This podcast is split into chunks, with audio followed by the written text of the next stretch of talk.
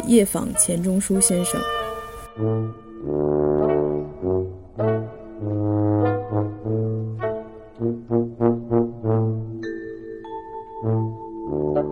论理，你跟我该彼此早认识了。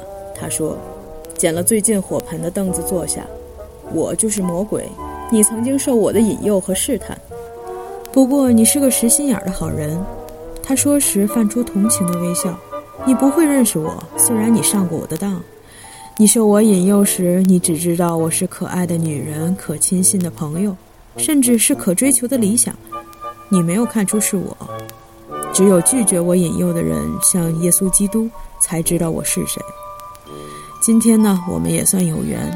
有人家做斋事，打教祭鬼，请我去做首席，应酬了半个晚上，多喝了几杯酒，醉眼迷离，想回到我的黑暗的寓处，不料却错走进了你的屋子。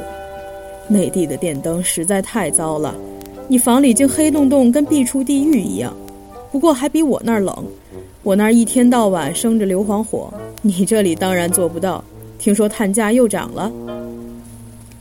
这时候我惊奇已定，觉得要尽点主人的义务，对来客说：“承你老人家半夜暗临，蓬荜生辉，十分荣幸。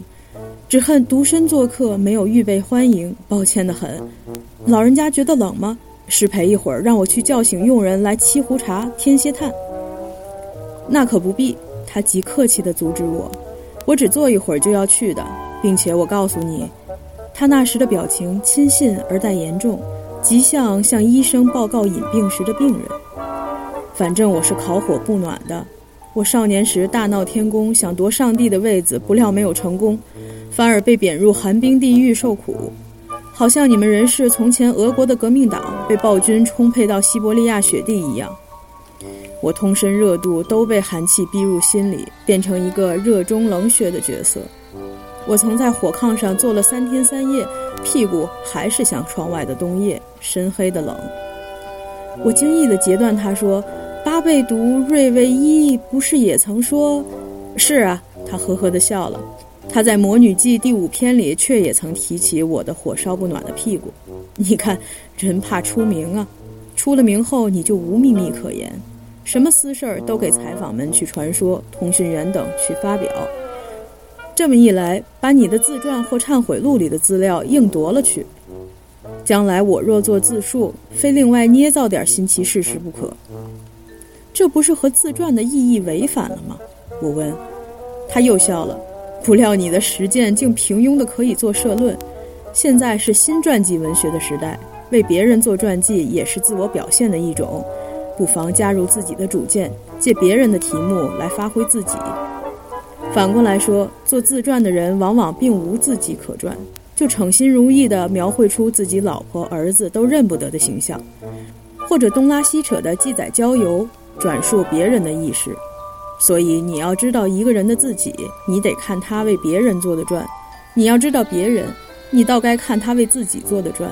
自传就是别传。我听了不由自主的佩服，因而恭恭敬敬地请求道。你老人家允许我将来引用你的这段话吗？他回答说：“那有什么不可以？只要你引到他时应用我的朋友某某说的公式。”这时我更高兴了，便谦逊说：“老人家太看得起我了，我配做你的朋友吗？”他的回答颇使我扫兴：“不是我瞧得起你，说你是我的朋友，是你看成我说我是你的朋友。”做文章时引用到古人的话，不要用引号，表示词必己出；引用今人的话，必须说“我的朋友”，这样你才能招来朋友。他虽然这样直率，我还想敷衍他几句，成教的很。不料你老人家对于文学写作也是这样的内行。你刚才提到《魔女记》，已使我敬佩了。他半带怜悯地回答：“怪不得旁人说你跳不出你的阶级意识。”难道我就不配看书？我虽属于地狱，在社会的最下层，而从小就有向上的志趣，对于书本也曾用过功夫，尤其是流行的杂志、小册子之类。因此，歌德称赞我有进步的精神，能随着报纸上所谓时代的巨轮一同滚向前去。因为你是个喜欢看文学书的，所以我对你谈话就讲点文学名著，显得我也有同好，也是内行。反过来说，假使你是个反对看书的多产作家，我当然要改变谈风，对你说，我也觉得书是不必看的，只除了你自己做的书，并且看你的书还嫌人生太短，哪有功夫看什么典籍？我会对科学家谈发明，对历史家谈考古，对政治家谈国际情势，展览会上谈艺术鉴赏，酒席上谈烹调。不但这样，有时我偏要对科学家讲政治，对考古家论文艺，因为反正他们不懂什么，乐得让他们使点牙慧。对牛弹的琴，根本就不用挑选什么好曲子。烹调呢，我往往在茶会上讨论，一许女主人听我讲的有味，过几天约我吃她自己做的菜，也未可知。这样混了几万年，在人间世也稍微有点名气。但丁赞我善于思辨，歌德说我见多识广。你到了我的地位，又该骄傲了，我却不然，愈变愈谦逊，时常自谦说：“我不过是个地下鬼，就是他们自谦为乡下人的意思。”我还恐怕空口说话不足以表示我的谦卑的精神，我把我的身体来作为象征。财主有布袋式的大肚子，表示囊中充实；思想家垂头弯背，形状像标点里的问号，表示对一切发生疑问。所以。说时，他伸给我看他的右脚，所穿皮鞋的跟儿似乎特别高。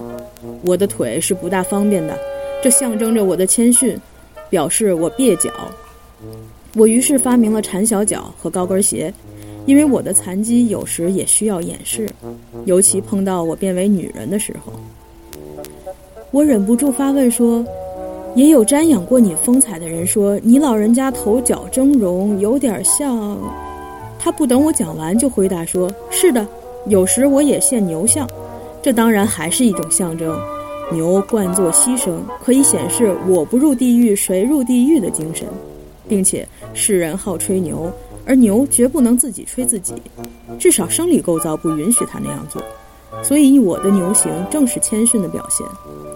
我不比你们文人学者会假客气。有种人神气活现，你对他恭维，他不推却的接受。”好像你还他的债，他只恨你没有付缴利钱。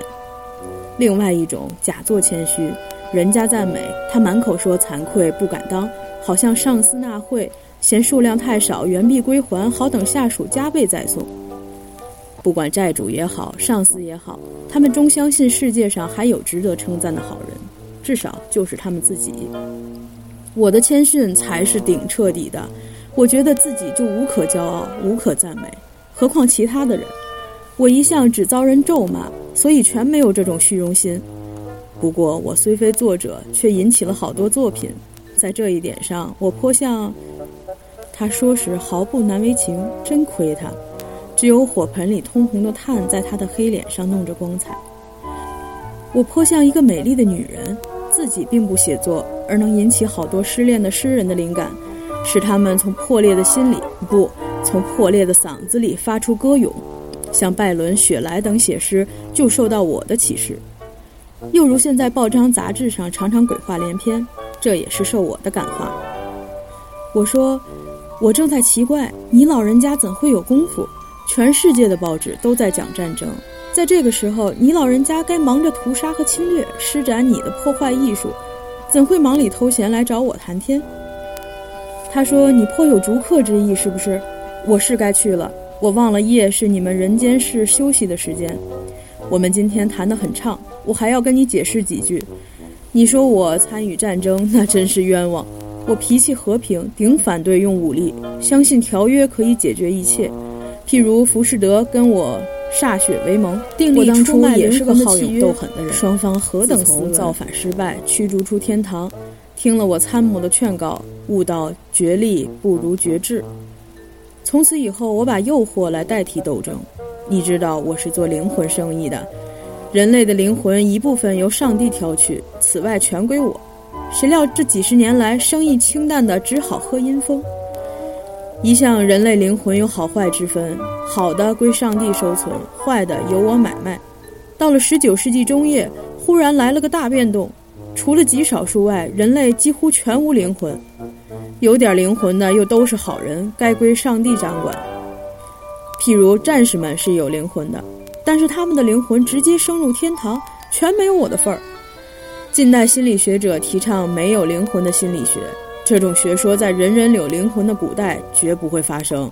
到了现在，即使有一两个给上帝挑剩的灵魂，往往又脏又臭，不是带着实验室里的药味儿，就是罩了一层旧书的灰尘，再不然还有刺鼻的铜锈。我有爱洁的脾气，不愿意捡破烂儿。近代当然也有坏人，但是他们坏的没有性灵，没有人格。不动声色像无机体，富有效率像机械，就是诗人之类也很使我失望。他们常说表现灵魂，把灵魂全部表现完了，更不留一点给我。你说我忙，你怎知道我闲得发慌？我也是近代物质和机械文明的牺牲品，一个失业者，而且我的家庭负担很重，有七百万子孙待我养活。当然，应酬还是有的。像我这样有声望的人，不会没有应酬。今天就是吃了饭来，在这个年头，不愁没有人请你吃饭，只是人不让你用本领来换饭吃，这是一种苦闷。他不说了，他的凄凉布满了空气，减退了火盆的温暖。我正想关于我自己的灵魂有所询问，他忽然站起来说：“不再做了，祝我晚安。”还说也许有机会再相见，我开门相送。